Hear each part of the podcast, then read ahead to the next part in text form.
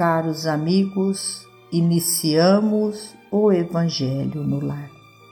Rogando a Deus, nosso Pai, a Jesus, médico de homens e de almas, todo o amparo e auxílio para que juntos vibremos, oremos por nós e por todos os nossos irmãos.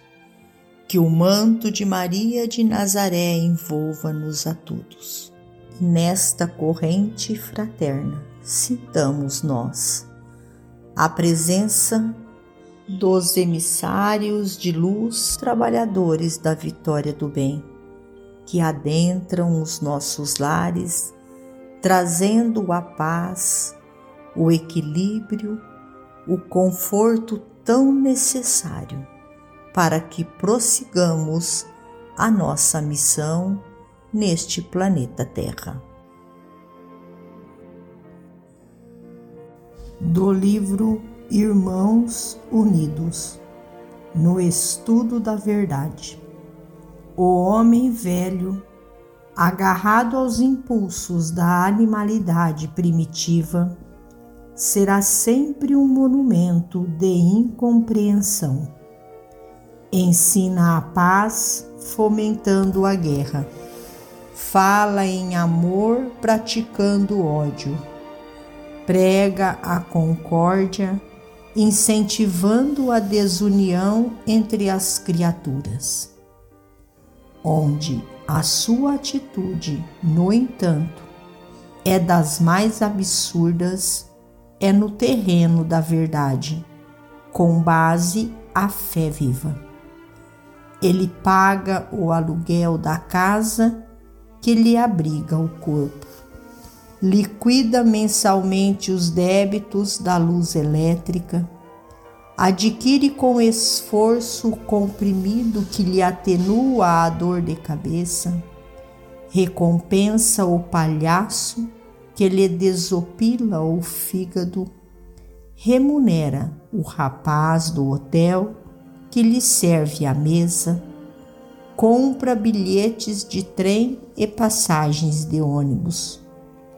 É obrigado a saldar as contas do armazém e da lavadeira se não quer passar fome e respirar a imundície.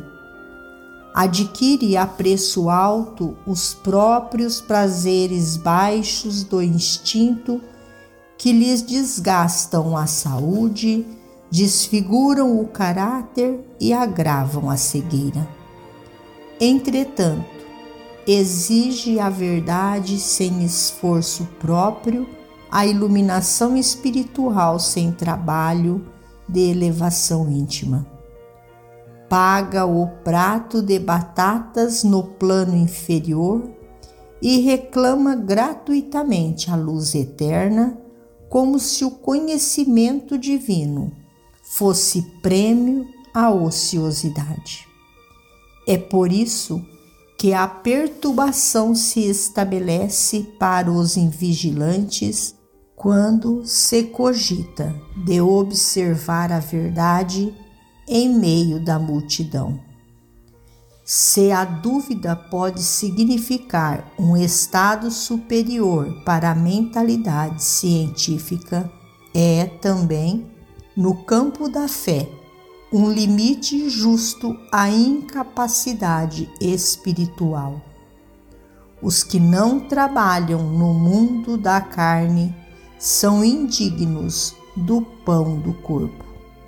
Os ociosos no entendimento não são dignos do pão do Espírito.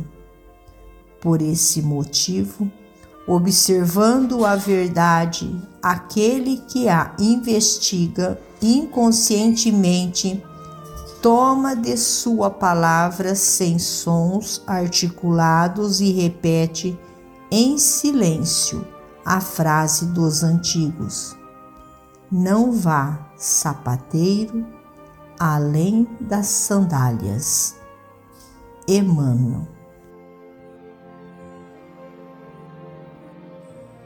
Finalizamos a mais um Evangelho no Lar.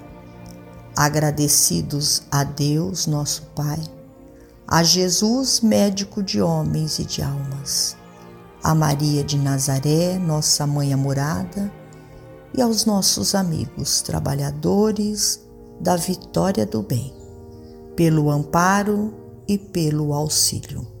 Fiquem todos com Jesus e até amanhã, se Deus assim o permitir.